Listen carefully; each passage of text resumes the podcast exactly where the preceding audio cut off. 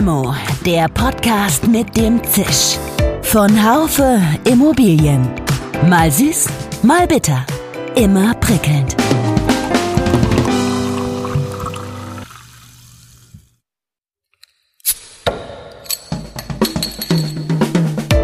Limo, der Podcast mit dem Zisch. Von Haufe Immobilien. Mal süß, mal bitter. Immer prickelnd. Langeweile soll ja durchaus nützlich sein. Aber ich kenne dieses Gefühl eigentlich gar nicht und ich möchte es auch gar nicht kennenlernen. Ich sitze, wie so viele, gerade im Homeoffice. Das nächste Heft der Immobilienwirtschaft wird virtuell gestaltet und meine Idee ist es, ein paar Stimmungen einzufangen von Menschen aus der Branche, deren Welt, wie auch die meine, heute nicht mehr so ist, wie sie gestern war. Mein Gesprächspartner heute am 17. März 2020 ist Werner Romert. Er ist Volkswirt und unter anderem meinungsstarker Herausgeber einiger digitaler Immobilienzeitschriften wie dem Immobilienbrief und anderer. Außerdem ist er Vorsitzender des Impresseclubs, einer Arbeitsgemeinschaft deutscher Immobilienjournalisten. Heute trinken wir keine Limo. Das Gespräch ist am Telefon. Ich habe die Flaschen im Keller gebunkert, denn wer weiß, ob es morgen noch welche gibt. Das ist, ist tatsächlich eine surreale Situation, weil wir sind nach Hause geschickt worden von Haufe und wir, wir äh, wissen jetzt auch nicht genau, wie lange. Nicht, äh, nicht, dass es ein Corona, es gab tatsächlich einen Corona-Fall bei uns und äh, das hat die äh, Geschäftsführung aus Vorsicht gemacht. Also wir sind nicht geschlossen, aber wir wissen jetzt nicht, wie lange wir hier noch äh, sitzen müssen. Erzähl, was machst du gerade? Im Prinzip ähnlich. Eigentlich müsste ich genau jetzt im Flieger nach Spanien sein, äh, was ich natürlich nicht bin. Ich bin also hier derzeit im Homeoffice. Wir haben uns einfach aus Vorsichtsgründen auch auf Homeoffice aufgeteilt, obwohl bei uns hier auf dem Land äh, genug Bürofläche da ist. Aber äh, bei unserer Art der Arbeit ist das ja eigentlich kein Problem. Ansonsten, ja, denke ich natürlich nach und versuche auch ein wenig nachzuarbeiten. Wie ist denn die Situation generell äh, in Reda? Ist da jetzt, ähm, hast du das Gefühl, ich meine, ich will nicht sagen, dass es vorher äh, keine Geisterstadt war, äh, aber ist sie jetzt noch mehr Geisterstadt geworden? Das können wir so nicht sagen. Also nach Reda und beziehungsweise Wienbrück in dem Fall fahren natürlich Busse, um sich die Altstadt anzuschauen. Aber insgesamt ist es bei uns ruhiger geworden und über für meine Familie bekomme ich dann durchaus die Fotos gesendet, wo die Kassenschlange bei einem großen Supermarkt quer durch den ganzen Laden geht. Das sollte sich aber ein bisschen beruhigt haben. Wir haben hier, glaube ich, in Reda und Gütersloh jetzt irgendwas so 20, 30 Fälle. Das ist statistisch, ehrlich gesagt, überhaupt kein Riesendrama. Aber ändert natürlich natürlich nichts dran, dass im Moment das ökonomische Umfeld für uns alle jetzt überhaupt keinen Spaß macht. Das ist, das ist richtig, da kommen wir gleich noch kurz dazu. Ähm, das heißt, die Situation für dich und für deinen Verlag äh, ist, äh, also dein Business auch, ähm, dein anderes Business, was du hast, ist ja wahrscheinlich, es steht. Vielleicht ganz kurz ein, ein, ein Blitzlicht von meiner Seite aus. Wir sitzen jetzt mit, mein, mit unserer Redaktion an verschiedenen Orten zu Hause. Jeder hat un unterschiedliche WLAN-Qualitäten. Heute, morgen hatte ich das Gefühl, wir hatten eine WebEx gemacht. Jeder versuchte von überall, so war mein Gefühl darauf äh, zurückzugreifen und es, wir flogen nur noch raus. Also theoretisch ist das schon ein gutes Arbeiten, aber an der, in der Praxis äh, hakt es äh, sehr. Ich weiß nicht, wie es bei euch ist bei uns ähnlich. Also WLAN äh, erinnert mich an die äh, an meine Jugendzeit, als man tatsächlich noch den Pixeln bei der Arbeit zuschauen konnte. Äh, aber es funktioniert hier alles und äh, anders als ihr sind wir ja nicht hier in einem Firmennetzwerk eingebunden, was natürlich auch an die Grenzen stößt, sondern wir hängen einfach im öffentlichen WLAN und wir können unsere Arbeit völlig normal machen. Äh, nur unsere Kunden sind halt immer weniger erreichbar und äh, ja, die, die Ungewissheit macht einfach wenig Spaß und wenn man wie ich eine Historie als Volkswirt mit sich trägt, dann denkt man natürlich eigentlich viel mehr nach, als eigentlich Sinn machen würde. Das glaube ich, das ist genau das gleiche wie die, die Ärzte, die alle Hypochonder sind. Äh, ähm, so denkst du, glaube ich, äh, ohne dass das jetzt hypochondrische Züge hat, aber ich glaube, dass man nachdenkt, wenn man, wenn man die Hintergründe kennt. Das ist, glaube ich, normal. Äh, ganz kurz, der nächste Immobilienbrief kommt äh, ganz normal wie geplant.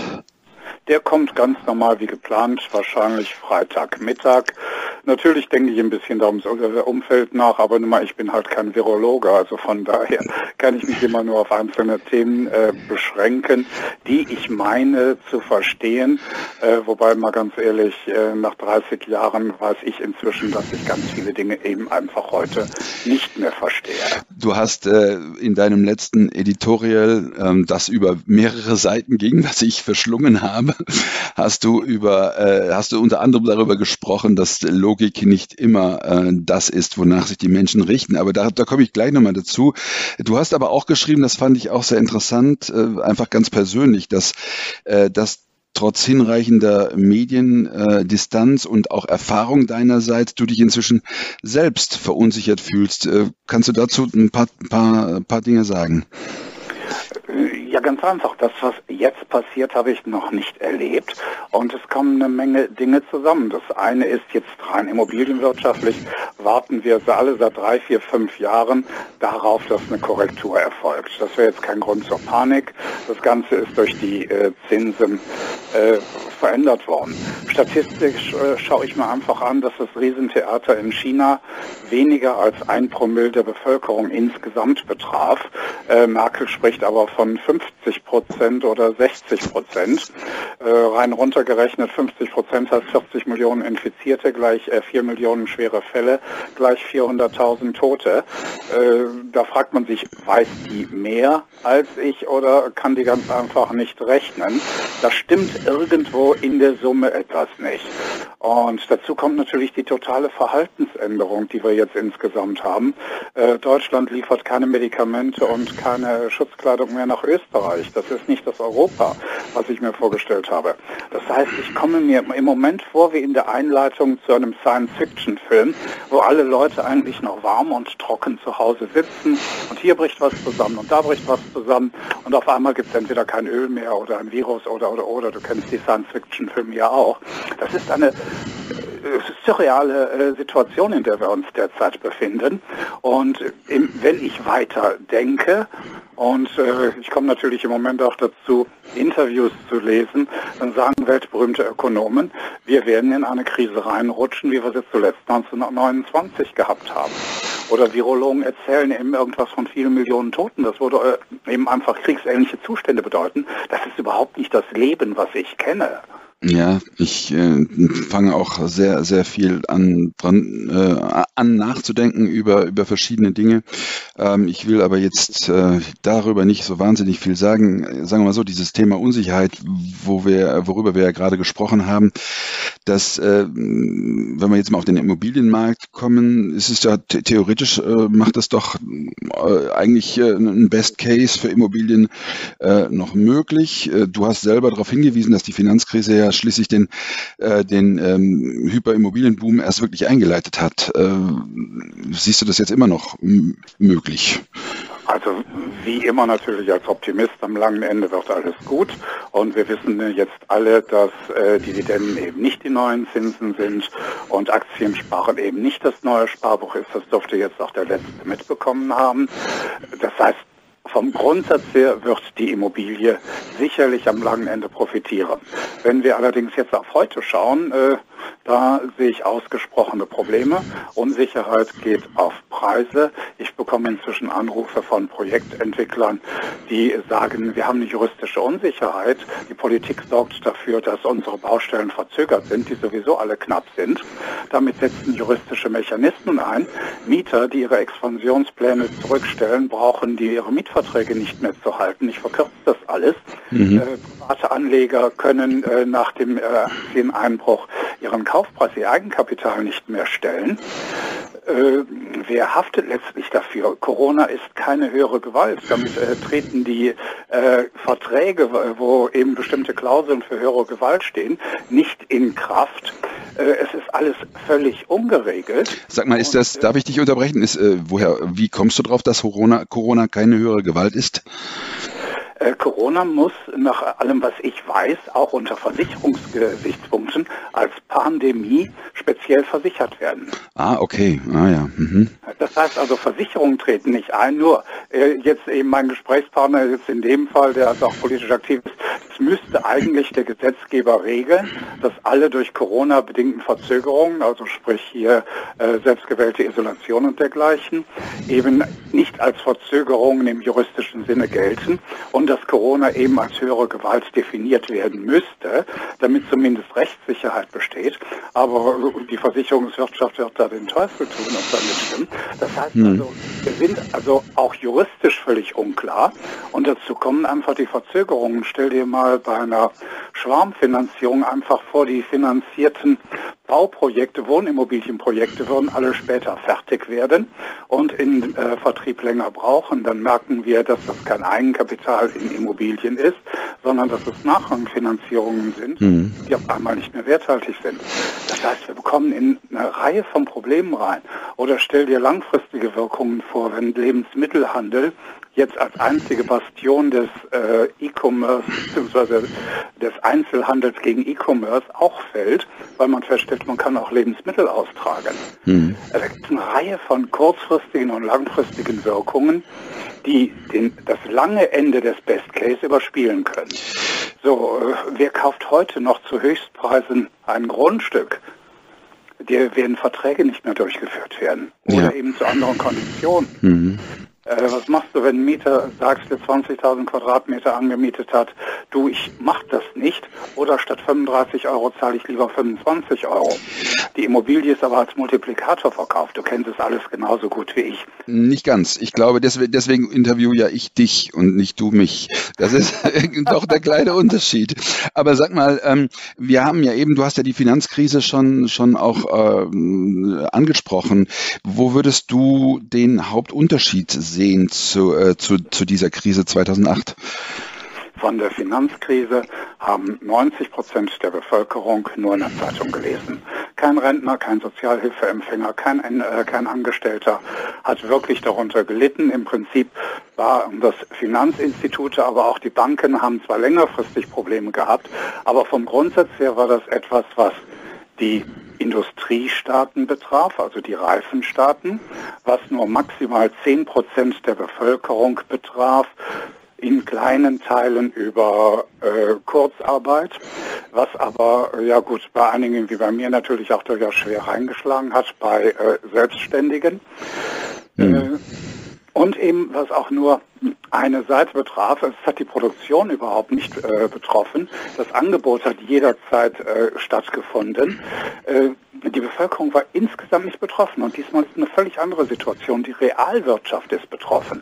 Das heißt, die Produktion selber, der einzelne Bauarbeiter, der einzelne Hersteller von Gütern und nicht mehr nur eine Finanzwirtschaft, wo, sagen wir mal ganz ehrlich, die Mehrheit der Bevölkerung durchaus auch ein bisschen Schadenfreude empfunden hat, hm. dass das System crashte. Ja, interessant. Ähm, du hast ja bei, nach der letzten Krise, äh, das habe ich nachgelesen, ähm, du bist ja ein Augur, ja, und du hast äh, schon auf verschiedene Dinge hingewiesen. Du hast dann schon gesagt, dass vielleicht äh, dass in Bälde es wieder institutionelle, institutionalisierte Zockerei geben wird. Ähm, und äh, so war es ja dann tatsächlich auch. Ähm, die viele Menschen haben äh, weiter gespielt, hier auch mit Verkauf und Kauf von, von Immobilien. Man hat den Eindruck, die Menschen sind nicht wirklich lernfähig oder sie vergessen schnell, ähm, wie bei der spanischen Grippe. Das ist ja auch ein Selbsterhaltungs, äh, eine Selbsterhaltungsgeschichte. Äh, muss man da, was die Lernfähigkeit der Menschen betrifft, äh, pessimistisch bleiben oder ist es jetzt tatsächlich ein so schwerer, ein so schwerer Schock, äh, dass man, ja, man kann es doch nicht wirklich sagen, aber dass man davon ausgehen kann, dass hier vielleicht doch irgendwas gelernt werden wird? Also die erste Antwort, menschliches Verhalten ist die einzige wirkliche Konstante, die wir in unserem Leben haben. Menschliches Verhalten wird sich nicht ändern. Der Mensch ist nicht lernfähig. Hm. So, in einzelnen Details wird sich natürlich ändern. Volkswirtschaftlich werden wir vielleicht doch wieder ein wenig mehr über Autarkie nachdenken. Äh, wir werden vielleicht feststellen, dass irgendwann Deutschland war die Apotheke der Welt. Aus der Apotheke der Welt ist äh, eigentlich der Verpacker der Welt geworden. Die Medikamente werden woanders hergestellt, wie wir jetzt seit einigen Tagen praktisch erst wissen. Ohne China läuft da gar nichts mehr und eben halt äh, externes Eigentum oder die Aktivitäten von Trump bezüglich äh, des Impfstoffes. Das wird unsere Welt einfach verändern. Das heißt nicht, dass die Menschheit lernfähig geworden ist. Die Fehler werden sich immer wieder wiederholen. Aber ich glaube schon, dass der Trend der Renationalisierung sich verstärken wird. Leider auch mit den politischen Rahmenbedingungen, die mir halt überhaupt nicht gefallen. Aber ich glaube, da wird einiges passieren und wir werden einfach insgesamt neu nachdenken müssen oder eben halt auch über neue Wege der Kommunikation nachdenken. Wir müssen ja eins bedenken, wenn ich mich mal so zurückerinnere, was ich selbst vor 25 Jahren geschrieben habe, als Internet kam und auf dem leeren Blatt Papier nachgedacht habe, was es denn eigentlich heißt, komme ich zu dem Ergebnis, da ist mal von den letzten paar Jahren E-Commerce abgesehen, 20 Jahre lang überhaupt nichts passiert. Und mhm. jetzt könnte es durchaus so sein, dass einfach über diesen exogenen Schock tatsächlich sich die Kommunikation ändert, tatsächlich sich der Bürobedarf verändert, tatsächlich sich der Bedarf nach Logistik oder nach Hotels verändert. Denn wir werden jetzt sehen, dass einfach die Kneipe nebenan schließen wird. Die haben vielleicht Geld, um vier Wochen durchzustehen, aber nicht um sechs Monate durchzustehen. Ich glaube, das wird schon einiges bewegen, allerdings eben nicht zu einer Lernfähigkeit führen. Kann der Mensch, glaube ich, nicht. Ich würde dir insofern widersprechen, als ich glaub, doch ganz fest glaube, dass der Mensch eigentlich ein Wesen ist, das die persönliche Begegnung braucht. Ich bin selber sehr äh, gespalten. Ich müsste ganz anders reden. Ich bin von Haufe, du weißt es. Wir sind äh, virtuelle Monster. Wir machen, wir, wir, das ist unser unser Business, unser Leben. Und doch, äh, wenn ich da, wenn ich glaube, dass die virtuellen Veranstaltungen und die virtuelle Messe künftig äh, das persönliche ersetzen wird, das kann ich mir ehrlich gesagt nicht vorstellen. Äh, ich glaube, da hast du mich überinterpretiert. Das heißt ja auch nicht ersatzlose Streichen. Ich habe vor 25 Jahren geschrieben, in 20 Jahren wird E-Commerce äh, 20 Prozent ausmachen und nicht ersetzen. Kommunikation wird eben nicht 100 Prozent ersetzen, sondern einfach nur in einzelnen Fällen uns ersetzen. Die zwischenmenschliche Beziehung, die wird noch da sein. Aber sag mir doch einfach mal, warum ein Rechnungswesen-Sachbearbeiter in Frankfurt Innenstadt bei 40 Euro Miete sitzen muss. Völlig richtig, ja, genau. Mhm.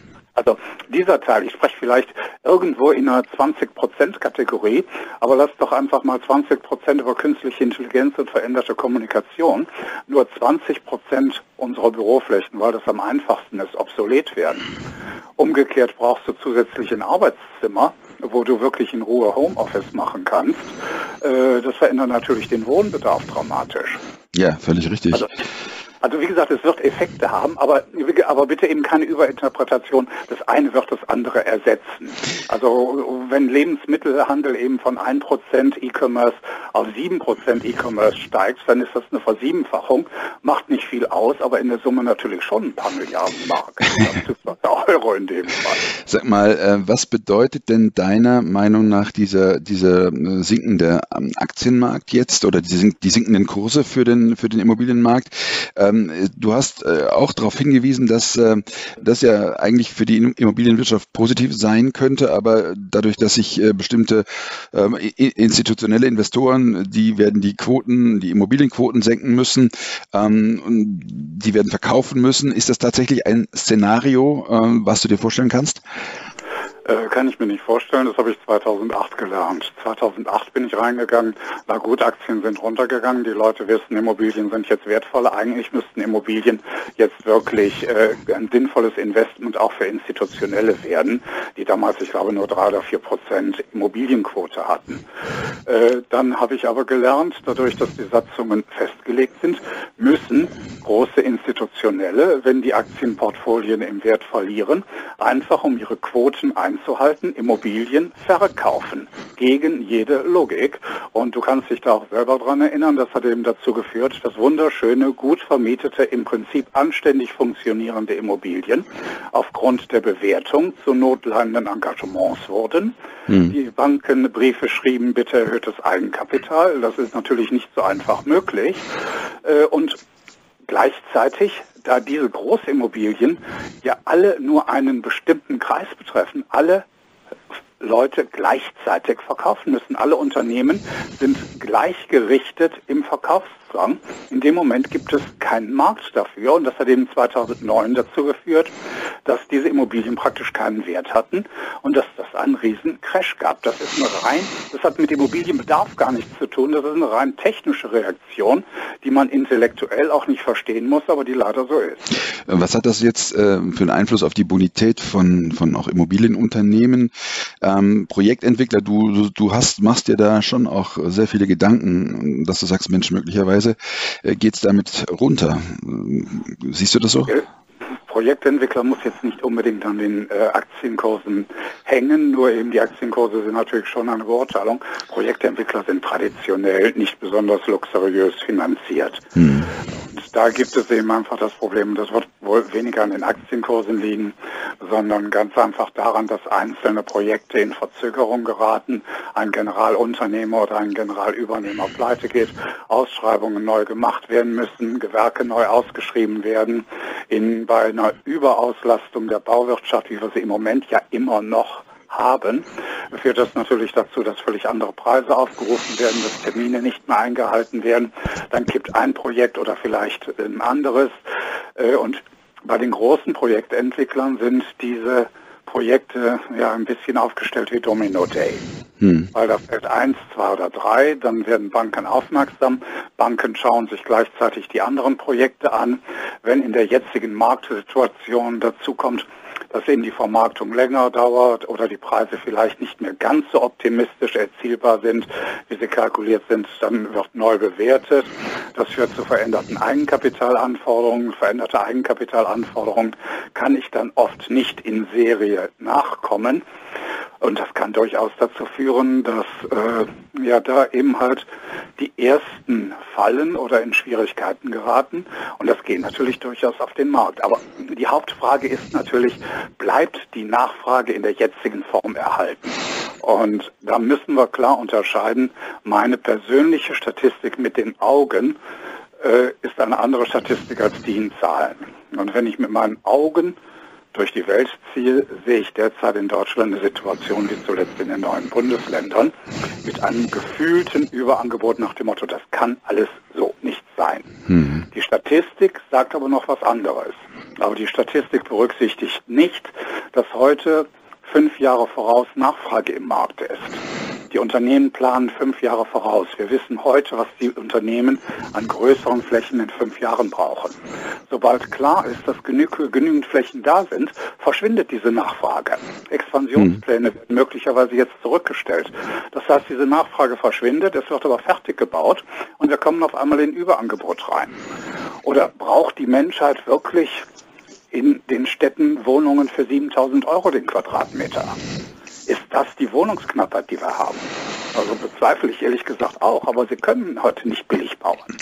Ja, ja, ist völlig richtig. Sag mal, du, du hörst dich wirklich sehr, sehr pessimistisch an. Das äh, ist auch, glaube ich, ähm, das, das, wir haben alle gerade so ein, so ein Gefühl, äh, dass du noch mit verschiedener Sachkenntnis untermauerst. Ähm, nun war es 2008 tatsächlich so, dass die, äh, dass die Regierung sehr viel richtig gemacht hat und auch Europa sehr viel richtig gemacht hat, hat Sparern und auch betroffenen äh, Unternehmen unter die Arme gegriffen. Schließt du aus, dass wir jetzt in der jetzigen Situation ähm, wieder viel richtig machen? Äh, ich gehe sogar davon aus, dass wir sehr viel richtig machen mit zwei Unterschieden. Einmal beziehen wir uns mal auf die Immobilienwirtschaft. Äh, damals, äh, heute sind die Preise doppelt so hoch wie 2008. Das heißt, wir haben heute völlig andere Bewertungsrisiken. Damals war Deutschland völlig unterbewertet, heute ist Deutschland überbewertet. Politisch glaube ich schon, dass wir eine Menge richtig machen. Nur unsere Verschuldung, also ich meine jetzt nicht Deutschland, sondern unsere europäische und weltweite Verschuldung ist heute eine völlig andere als 2008. Der einzige europäische Staat, der nach alten Maßstäben noch handlungsfähig ist, ist Deutschland. Mhm. Deutschland hat genug Geld. Aber jetzt sagt mir doch mal bitte in der Praxis, eine Bank darf keinen Kredit geben, wenn sie davon ausgeht, dass der platzt. Da hilft auch keine richtige Bürgschaft, denn die Bank sagt, ich will keinen Notleinenkredit, egal wer da hinten verbirgt. Äh, das Kurzarbeitergeld, versuch mal Kurzarbeitergeld zu beantragen. Ich habe heute mit meiner Steuerberaterin gesprochen, der sagt, da passiert ja gar nichts, das ist genauso kompliziert wie eh und je, da kann die Politik erzählen, was sie will. Äh, das heißt auch Geld in die Wirtschaft pumpen. Was hast du davon, Geld in eine Wirtschaft zu pumpen, wenn das Geld kein Mensch mehr braucht? Hm. Also entweder wird es gebraucht, um die Firma zu retten, das wird schwierig jetzt zu unterscheiden. Ist das ein Zombie-Unternehmen, das jetzt noch mehr Schwierigkeiten hat durch Corona oder ist es ein Unternehmen, was jetzt wirklich durch Corona getroffen ist? Mir, mir, fehlen die Mechanismen. Also die Politik hat guten Willen und die wird auch gut agieren, gar kein Problem. Bin ich sogar ziemlich sicher. Aber mir fehlen momentan die Mechanismen. Wobei ich will hier nicht den Pessimismus machen. Es ist einfach nur so, ich mache das Ganze jetzt seit 35 Jahren. Ich weiß einfach, vielleicht aus Erfahrung ein bisschen mehr was schiefgehen kann als andere. Hm. Aber, und das hindert mich natürlich heute auch, wirklich einfach diese Risiken zu überspielen. Und ich glaube, du bekommst die gleichen Notizen wie ich. Wir trotzen Corona, wir machen Heimarbeit, unsere Projekte laufen. Da weiß ich nie, ob das hier PR-Trittbrettfahren ist oder einfach nur, der hat Probleme und will davon ablenken. Ich meine, das, hat, ist. das ist dazwischen. Es hat ja gerade erst angefangen, diese Situation. Wir wissen gar nicht, wie wir dann Wochen und Wochen und Wochen damit umgehen können. Aber ich bin selber über äh, die ein oder andere positive äh, Nachricht oder einen positiven Zungenschlag bin ich persönlich äh, dankbar, weil ich einfach merke, ich bin von sehr viel Unsicherheit und, und Pessimismus umgeben. Das heißt jetzt nicht, dass ich, äh, dass ich das nicht sehr, sehr treffend und gut finde, was du sagst, weil wir müssen ja realistisch bleiben. Aber trotz allem siehst du in irgendeinem, in irgendeinem Winkel dieser Krise, siehst du da, äh, siehst du da auch eine Chance? Äh, was, was meine, äh, bringt es oder, oder ist es, ist es in irgendeiner Form, ähm, hat es, kann es irgendwie einen Nutzen bringen, diese Krise. Zusammenrücken tun wir ja nicht, das, das äh, sieht man ja jetzt, aber ich, auch da ist das letzte Wort ja hoffentlich noch nicht gesprochen. Also einmal sehe ich die Krise ganz ehrlich gesagt nicht so dramatisch. Wir in Westeuropa haben Möglichkeiten der Selbstisolation, die es in China nicht gibt. Und nach wie vor in China sind ein Promille der Menschen betroffen. Ein Prozent, wenn ich eine Dunkelziffer von Faktor 10 nehme. So, wenn ich das Ganze jetzt mal in Deutschland von 60 bis 70 Prozent auf ein Prozent runterrechne, reicht unser medizinisches, äh, unsere medizinische Versorgung problemlos dafür aus. Der Rest ist einfach nur Angst. Also erstens, ich glaube nicht, dass das Ganze so heiß gekocht wird, wie es derzeit im Fernsehen dargestellt wird. Da spielt sehr viel Politik mit rein und im Moment natürlich auch Profilierungsbedürfnisse einzelner Politiker. Also das ist Punkt eins. Das ändert aber nichts daran, dass das derzeit eben halt über die Unsicherheit die Wirtschaft beeinflusst. Und das trifft natürlich eine Immobilienwirtschaft, die sowieso relativ oben ist. Aber das ist jetzt auch kein Drama. Das wird, äh, also die Immobilie wird ja nach wie vor gebaut. Wir sind nicht komplett am Bedarf vorbei, also von daher auch kein Problem. Äh, nur in der Zwischenzeit, das kann jetzt diesmal durchaus ein, zwei, drei Jahre dauern die drei Jahre werden für uns alle hart.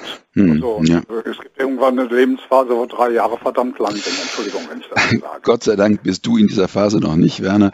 Ähm, ich äh, danke dir für deine offenen Worte. Scheint bei euch in Räder Wiedenbrück wenigstens die Sonne. Hier in Freiburg nämlich schon. Ich steige jetzt aufs Fahrrad, weil nämlich wegen Ansteckungsgefahr der Golfplatz geschlossen ist. ja, wunderbar. Also Fahrradfahren ist, ist sehr gesund. Du weißt, ich schwimme gerne äh, äh, im See. Die Temperaturen haben allmählich eine, äh, ein, ein, ein Gradzahl erreicht, wo ich das auch jetzt wieder machen kann. Da bin ich auch alleine und äh, wir werden, äh, du fährst alleine Fahrrad, ich schwimme im See und wir werden gegenseitig an uns denken. Ich danke dir sehr für das Gespräch und freue dich auf den Podcast Limo, die vierte Folge und du bist der Star. Mach's gut, Werner. Okay, Dirk, vielen Dank. Alles Gute. Tschüss. Schön, dass Sie dabei waren. Bis zur nächsten Folge von Limo, dem Podcast mit dem Zisch von Haufe Immobilien. Um keine Folge zu verpassen, abonnieren Sie doch einfach den Podcast in Ihrer Podcast-App. Schön, dass Sie dabei waren. Bis zur nächsten Folge von Limo, dem Podcast mit dem Zisch von Haufe Immobilien. Um keine Folge zu verpassen, abonnieren Sie doch einfach den Podcast in Ihrer Podcast-App.